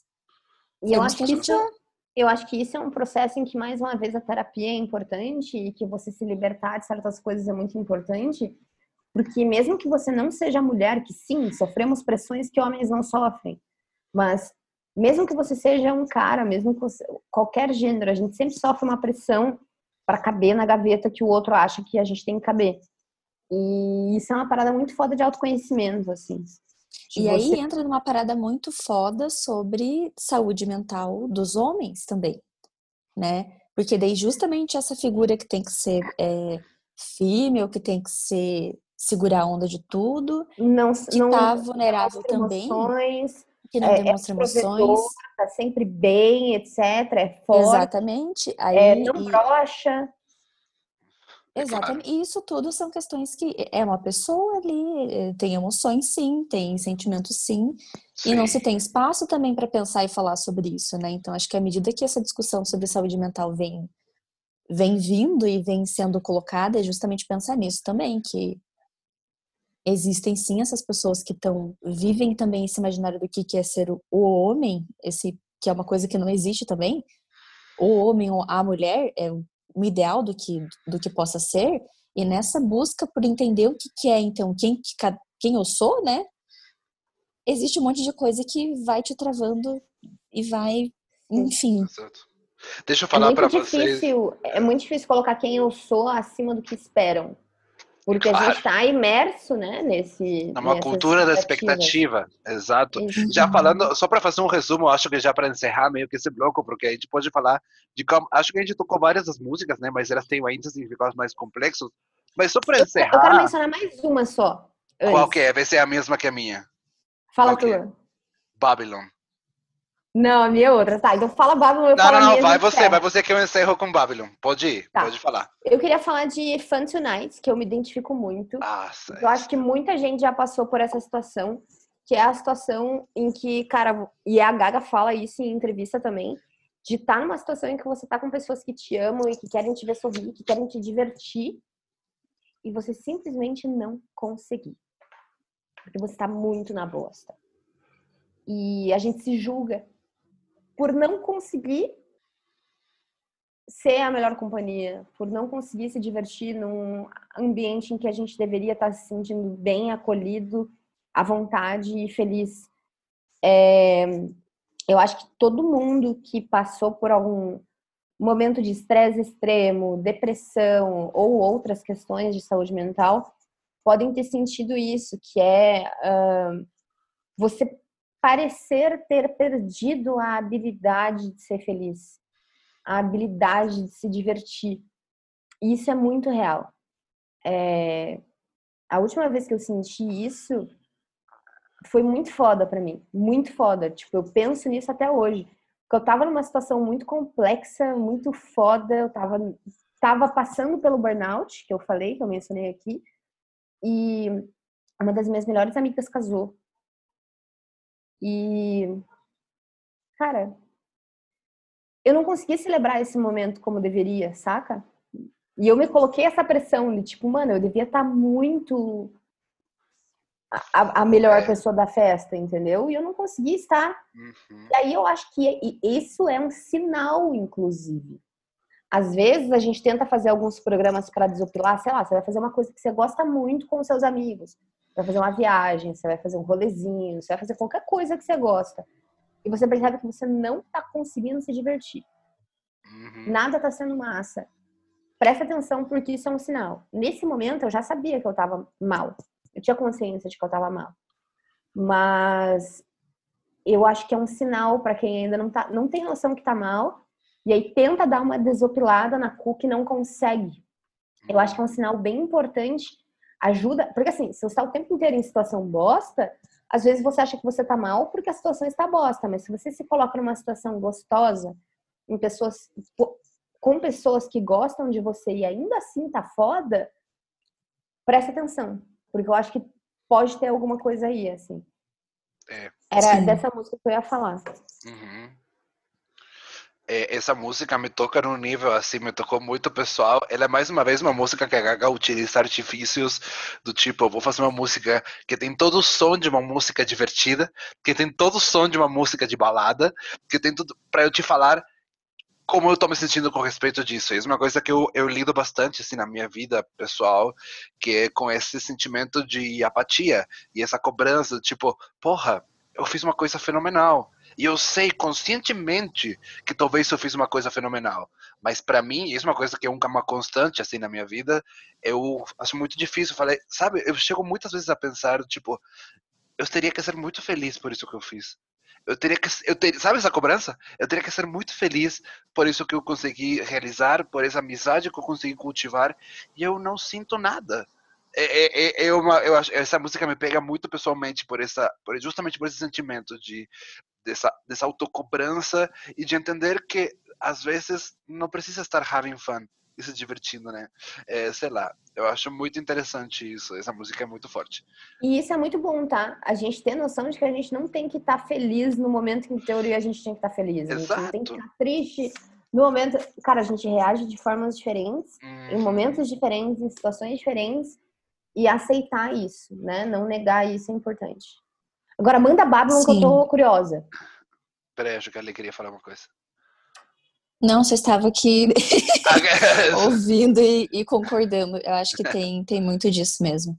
E, e, é importantíssimo, né? Acho que à medida que a gente vai se ouvindo e se percebendo mais, entendendo como a gente é, é, a, nossa, a nossa sensibilidade ou a nossa percepção sobre nós mesmos, né, vai mudando. E Sim. isso é fantástico. Acho que isso auxilia em diversos momentos, né, saber como como lidar com esse negócio que tá pegando aqui, né? É. E justamente é, isso disso tem que a ver, Isso tem a ver Ah. com auto-julgamento. é, Que é uma parada que eu sempre tratei muito na terapia, que é a coisa de, cara, presta atenção que normalmente você tá, sei lá, você tá numa situação feliz, você não consegue estar feliz, mas você tá se cobrando para estar feliz. uhum. E isso tá te fodendo mentalmente. E aí Essa questão é- coisas que você precisa estar ligado em você mesmo. Isso, essa questão de autoconhecimento, acho que tem tudo a ver justamente com o link que eu vou fazer para o Babylon, que é uma brincadeira de palavras também com Babylon, que é tipo falem, falem, falem, fofoquem, que é justamente, eu acho, assim, fazendo a minha comparação agora, só para encerrar esse, esse momento, esse pedaço é, poperó, é, Babylon é o momento mais não é isso, mais puta, exausta e rebelde e jogando na cara da sociedade que a Gaga faz para encerrar esse álbum tá ligado? É do tipo, é, falem, falem, falem, porque eu tô lidando comigo, me autoconheço e cuidem do que vocês falam. Mas fofoquem tudo que vocês quiserem, porque eu sou foda.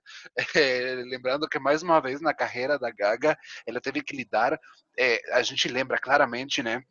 Momentos onde não importava a música, importava só se ela tinha pinto ou não, importava só se ela, se ela, o que que ela era, de onde que ela vinha, o que que ela expressava.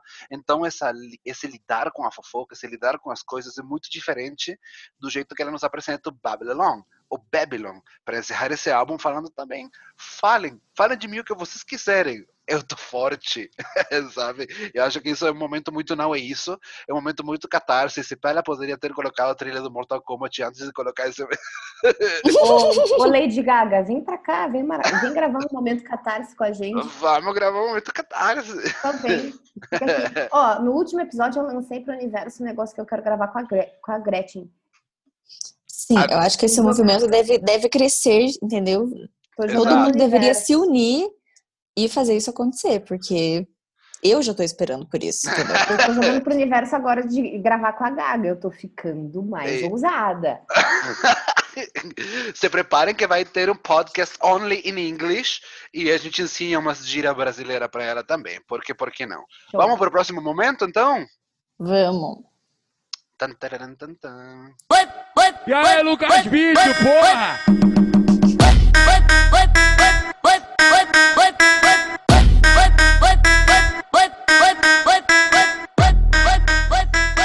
Pá, pá, pá, pá. Um, tch, tch, tch, um, tch. Esse momento eu acho que. Esporro na escola. É o momento em que Sábado, sábado e domingo eu solto o pipi e jogo bola.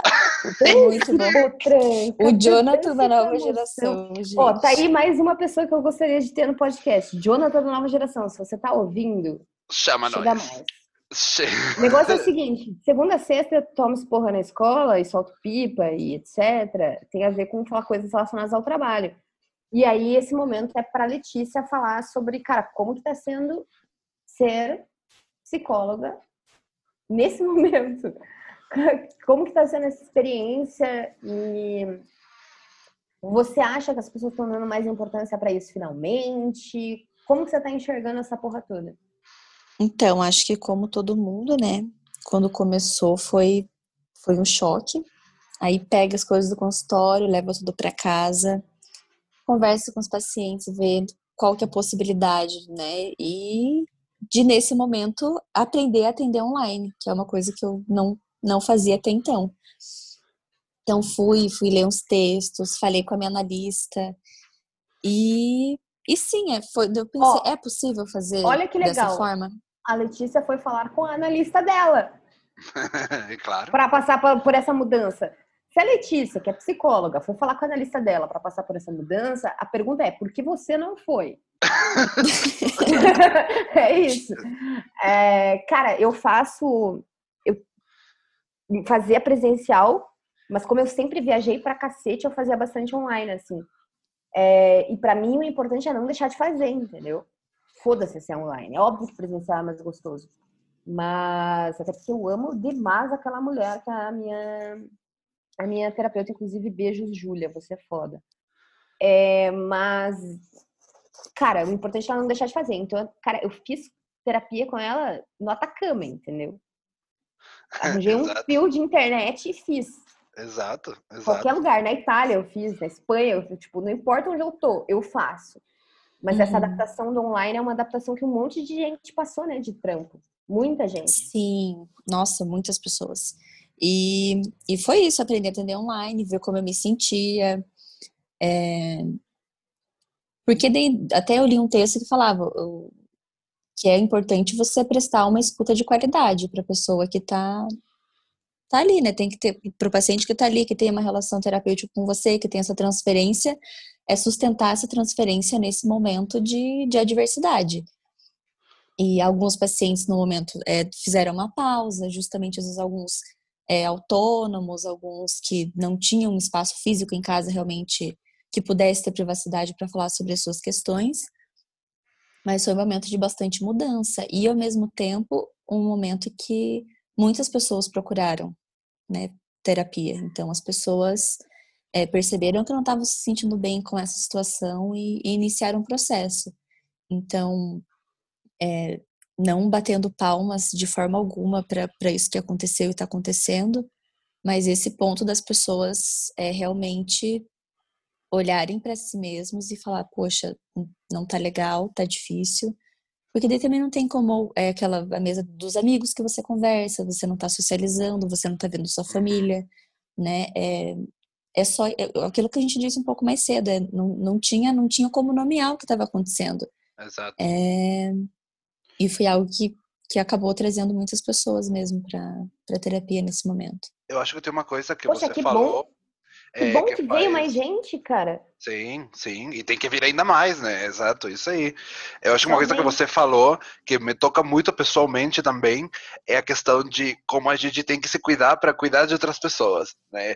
É, como isso que você falou, de você como terapeuta, você fazer terapia, é, porque eu vejo isso, eu vivi isso muito fortemente, porque a minha, eu dava aula presencial, né, de história, é, do teatro, e do dia para noite eu comecei a dar aula online. É, e justamente nessas aulas online eu tinha que ser muito aquele, aquela pessoa que a vida inteira eu critiquei e analisei peças artísticas. A minha disciplina é sobre isso, sobre análise artístico, mas se tornou sobre falar sobre a conjuntura é, artística atual no momento no qual eu também não estava produzindo e no qual eu, então eu tive que fazer um step back e falar para os meus colegas professores e para a instituição falar olha eu consigo falar disso, mas eu preciso também ter o meu tempo. Eu, como professor de história e quem analisa situações socioeconômicas, culturais com respeito à arte, preciso também ter um momento para digerir, porque eu também estou vivendo isso. Então, eu, eu como professor, claro, não tem nada a ver com terapia, mas eu tive que parar para analisar a minha própria situação sociopolítico, econômica, artística, para poder discutir, discutir isso, olha, discutir, estou carioca hoje, é, discutir isso é, com, com os, os meus alunos também, porque é difícil como quem tem que, eu imagino que tem muito professor aí que tem que, e isso, isso é muito interessante, que é, a gente tem que se apoiar muito nesses momentos, porque tem muito professor que do dia para noite teve que se adaptar a uma aula que você dava de um jeito e você Sim. tem que dar de um outro, e quem cuida desse professor? E quem cuida? Porque, porque o professor é o que vai manter, muitas vezes, eu vejo isso com quem ensina para crianças, por exemplo, é professores que estão ajudando essas crianças, mesmo através do Zoom, através do, de onde for, a ter um respiro, uma saída dessa realidade, desse contexto estar em casa. Mas quem cuida desse professor? Então, esse professor também tem que fazer o seu step back e se autocuidar. Sim. Porque faz parte, fazemos parte de um ciclo, né? Então, por isso achei maravilhoso o que você falou. Eu dou, eu dou aula para adolescente também, eu vejo muito isso, porque eu vi a crise dos professores, eu vi a crise dos alunos. É, eu tô Exato. vendo ainda, né? E a gente é... com as nossas próprias crises. Oh, e isso é muito Sim. real, porque tem os meus clientes também, tipo, os meus clientes passando, tipo, vários, a maioria dos meus clientes, na real, já estavam bem digitalizados. Estavam com muitos processos digitalizados. Mas muitos não. E é um processo do caralho, e eu tava ali cuidando e tava resolvendo a, a pica. Mas quem que cuida de mim? Né? É. E aí tem uma parada que tem, eu tenho uma amiga maravilhosa, a Paola Gringa, inclusive sigam arroba Gringa, ela é muito foda. Inclusive, ela, fala, ela é muito foda e ela sempre fala da regra do avião. Você sempre bota a máscara em você primeiro antes de ajudar os outros. É, exato. Exato. E a Exato. gente tem que pensar nisso. Você não vai ajudar ninguém se você tá sem oxigênio. Você não vai. Você não vai. Você realmente não vai. Eu acho que isso é primordial. É, voltando um pouco para o assunto de segunda a sexta, acho que eu vou mudar um pouco de assunto, mas só para deixar um adendo, que eu e a Marília, a gente está trabalhando em vários projetos, e trabalhamos em vários projetos em conjunto esse ano. Inclusive, E- quem não sabe, né? Quem não Trabalhando sabe, juntos, e quem não sabe, a gente trabalha juntinhos, com o André também, que participou num podcast anterior. A cromática não só salvou a nossa alma e a nossa saúde mental. Cromática se tornou uma inspiração e uma referência fortíssima eh, para nós como visual, como conceito. Então fica aí mais o agradecimento para Gaga, porque cromática é nós Verdade. nessa quarentena.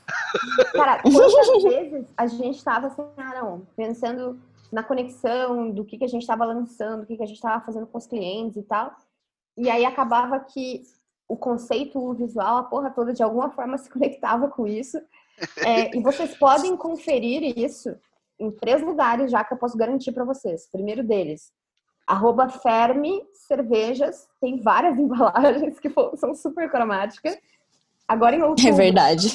Cara, vamos lançar produtos arroba Ocean Drop, que também são total cromática. E semana que vem, é, euzinha, estarei na Innovation Week fazendo uma palestra sensacional que o Ig fez todo o visual, super cromática também. Tá vendo? Eu vou falar sobre é, Business Revolution, eu vou falar sobre uma visão de revolução de negócio para além da tecnologia, para uma visão de humanidade e criatividade. E o visual tá todo by Inácio Ervas, óbvio, né? Não confio mais ninguém para isso. E tá super cromática. Você pode se inscrever, tem o link na minha bio, arroba Marília Silveira.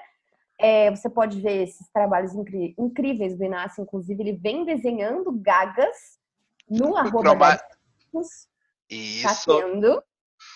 Ah, Ferme Cervejas e Ocean Drops. Siga todo mundo e siga leticiabrandão.psi. Exato. Vocês acham que é Já assim que a gente vai. Sexta, vamos, vamos Isso, para nosso último. Isso, isso. Vamos. é, o Encerrar nosso- com jabá, manda publis. Manda, manda publis. Manda publis, eu sou uma ótima blogueira. Manda publis, manda nudes, manda memes, né? É tudo que a gente Biscoito. precisa. Manda E biscoito, manda Biscoito, biscoito, memes, nudes. Vou abrir e a gente entra no nosso último bloco.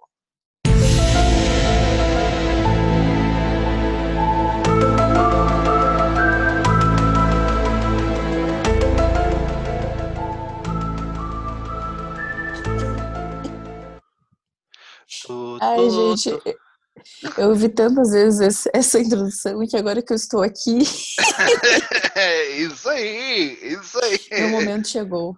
O teu momento de teletransportação Sião, é- está aqui, está aqui. Vocês têm alguma ideia já de para onde vocês querem ir, para onde vocês querem viajar?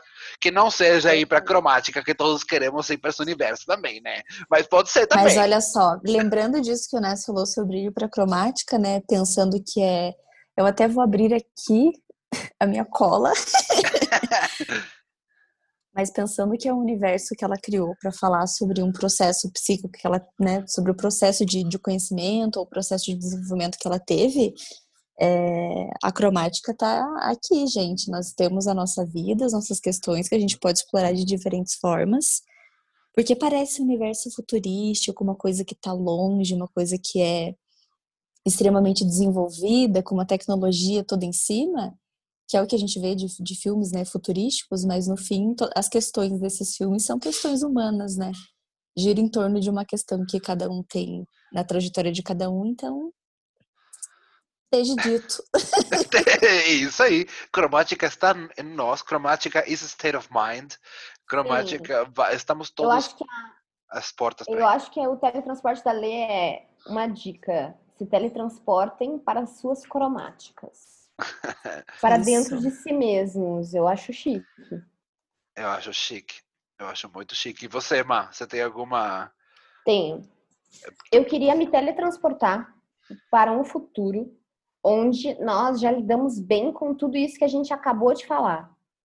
Que é o like, o follower, o biscoito, a aprovação online.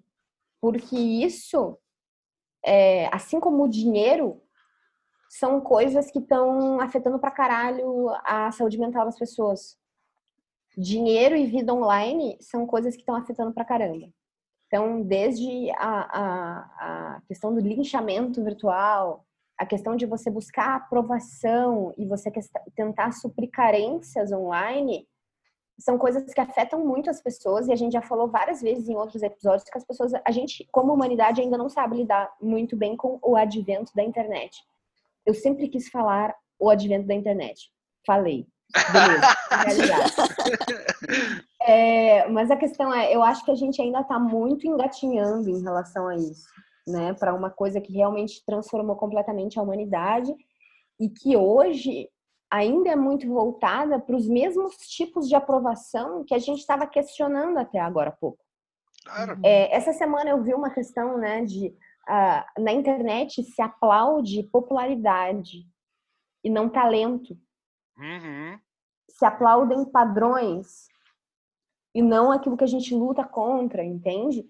Então eu acho que a gente ainda precisa entender esse universo. A gente estava falando do universo de cromática, eu acho que eu gostaria de me teletransportar para um futuro, de preferência próximo, em que a humanidade tem uma relação muito mais saudável com a internet e que a humanidade tem uma relação muito mais saudável com o dinheiro. Porque o dinheiro é uma das maiores causas de problemas de saúde mental. Ela causa uma puta falta de autoestima, ela, ele, o dinheiro causa muita ansiedade, causa muito problema. Isso também tem a ver com a nossa relação com o trabalho, né? A minha uhum. autoestima, por exemplo, com terapia, etc., eu entendi claramente que a minha autoestima está muito ligada com o quanto eu estou feliz em relação ao meu trabalho. E isso tem a ver com dinheiro, e isso tem a ver com aprovação, isso tem a ver com expectativa, e isso inevitavelmente vai conectar com como a gente lida com o online. Então, o meu teletransporte é um futuro próximo onde a gente lida muito melhor com essas questões. Uhum pensar também que, né, de certa medida, o, dinheiro e esse sistema que a gente vive é, contribui com muita desigualdade, né? Então, muita pobreza que as pessoas também vão passar por, por situações de, de questões mesmo de saúde mental que são fragilidade, fragilidade, né? Por, por estarem sendo colocadas numa situação de vulnerabilidade, vulnerabilidade precisa ser transformada, né? A gente Exato. precisa Porra, totalmente. Eu acho que é isso. Quando eu falo relação com dinheiro, tem tudo a ver com desigualdade. Tudo a ver. É muito isso, amiga. Muito isso. Você pegou o meu momento de transporte. Eu acho que a gente precisa. Caralho, a gente precisa evoluir como humanidade, velho. Não dá mais, não aguento mais. chega. É, é isso, chega. Meu momento de transporte é para um futuro onde a gente consegue lidar um pouco mais com tudo isso. Eu tenho, eu tenho dois momentos de transporte. Não sei se eu posso, mas eu vou poder. Eu, eu faço esse podcast, Amigo, eu mereço. Você, você, é dono do podcast, você pode tudo. o meu primeiro não é tão profundo, não. Eu só queria voltar para o momento que estava se preparando. Esse um cheio de assim, você vou ser cancelada, sempre é foda. Ser sempre cancelada, nunca, nunca humilde. É, eu vou. É o meu, meu primeiro momento de transporte ir para a apresentação do VMAs, quando estava sendo gravado tudo, e falar para Ariana Grande: certeza, amiga, que você não que colocar um strass, um brilhinho na tua máscara? Tá tão simples do lado da Gaga. Só eu isso. também achei. eu, também, eu também achei, mas ao mesmo tempo ela tava tão linda. Tava maravilhosa, não tenho nada a criticar. Mas... Vamos dar uma de acho... Michel Visage aqui, né? E eu acho, e eu acho que, tipo, mano, Sabe quando você vai na, na festa de aniversário da sua amiga e você não vai com uma roupa que vai ofuscar o look da amiga? Exato. Isso também. Exato. Mano, exato. Quem, quem tá brilhando hoje é falar. a Gaga, entendeu? Mas eu vi o meme. Eu vi meme esses dias. Ai, amiga, que máscara que você vai? Eu vou com uma basiquinha e aparece. Não, e o, não óbvio que não é isso. Mas... A apresentação dela, delas, que a Ariana Grande tá dando mó gritinho. Uá! todos os gritinhos dela ali, e a Gaga tira o microfone e fala alguma coisa para ela. Uhum. E aí ficaram muito meme disso. Muito. O que vocês acham que a Gaga falou? O que vocês acham que a Gaga Eu acho que ela falou, arrasou, amiga. Eu acho, que, eu acho que ela falou, tipo, tipo, minha irmã, olha o que tá acontecendo aqui. tipo, foi tipo, é nóis, uma coisa assim. Foi tipo, é nóis, caralho. Foi tipo um tudo nosso, nada deles. Tudo nosso, nada deles. Uhul. uma coisa. E meu segundo mini momento de teletransporte não tem muito a ver com cromática, mas tem a ver com cromática porque tem a ver com a Gaga. Eu queria muito, tá? Ver, porque eu vi bem pouco, mesmo sendo muito Little Monster, um show da Stephanie Germanotta antes de se tornar Gaga. Quem que era esse embrião de artista no underground de Nova York, se jogando num piano, gritando pra caralho. Eu queria, porque certeza deve ter sido um bafo. É, eu queria muito poder estar num desses shows. E até chegar perto e falar, amiga, vamos ser amigo? mas, mas só... Cara, teletransporte Sim. de todos nós, né? Ser amigo da é. Gaga. Eu compraria uma passagem falou... para cada um desses teletransportes. Ó. Não, e você falou agora que ah, eu queria estar lá no começo da Stephanie em Nova York. Eu acabei de ver que, sei lá, faz três horas que ela postou que ela chegou em Nova York do, com o jatinho dela. Olha! eu massa. acho que é um sinal do universo de que a gente vai encontrar com a Gaga em Nova York, vai, vamos ser amigo vai, dela, vai rolar vai. um episódio de podcast com a Gaga, entendeu? Vai rolar tudo. Aí só vai faltar, aí só vai faltar a Gretchen e o Jonas da nova geração, então tranquilo. As missões estão feitas. Gente, eu acho que com isso a gente meio que encerra a nossa gravação de hoje. Eu quero deixar mais que nada agradecimentos. Agradecimentos antes dos jabás, todos os finais. Agradecimento primeiro a Marília por estar tá aí compartilhando, abrindo o coração junto conosco é, é, nesse podcast, isso tudo nosso, nada deles. Segundo lugar, para a maravilhosa Letícia, que está aqui de convidada. Eu espero que venha muitas mais vezes, porque como disse para vocês, é close certo, é conhecimento e ainda é popzera e é tudo nosso. É, então, muito obrigado, Letícia, por estar com a gente gravando. E terceiro agradecimento para Gaga, né? Obrigado por salvar muitos pedaços da minha quarentena com, com cromática, com a sua maravilhosidade. Então, é, momento hashtag gratidão feito. Muito obrigado. A gente fez um episódio lindo hoje. Gaga, escuta nós, vem gravar com a gente. Essa é a minha Aqueles que não existem, tá ligado? Cara, é, a cada semana eu amo mais esse projeto, então, Ig, obrigada, melhor parceiro de trampos e de projetos. Tudo nosso. Tudo nosso, tudo nosso. É. Lê, você é a pessoa que a gente queria gravar desde que a gente inventou a ideia de fazer conteúdo, a gente já queria Exato. fazer contigo, então, obrigada, amiga, muito foda.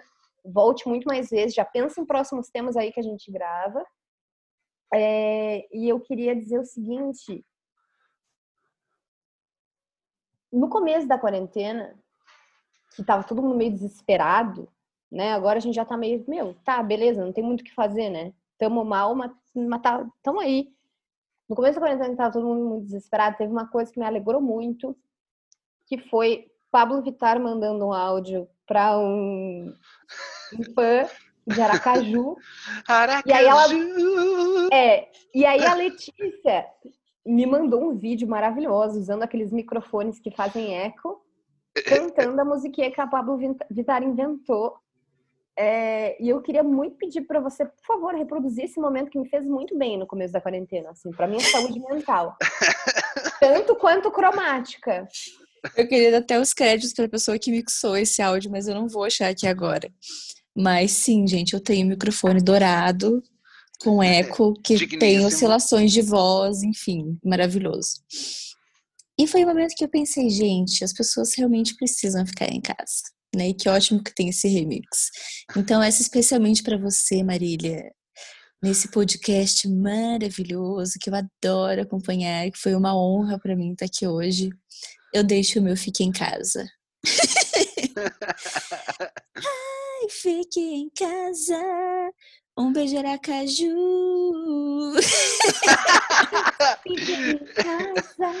e assim que a gente vai se despedir de mais um episódio bafônico do Não É Isso. Obrigado, gente. Beijos a Beijo, todos. Obrigada, Sucesso adorei. sempre. E vamos direto para a cromática.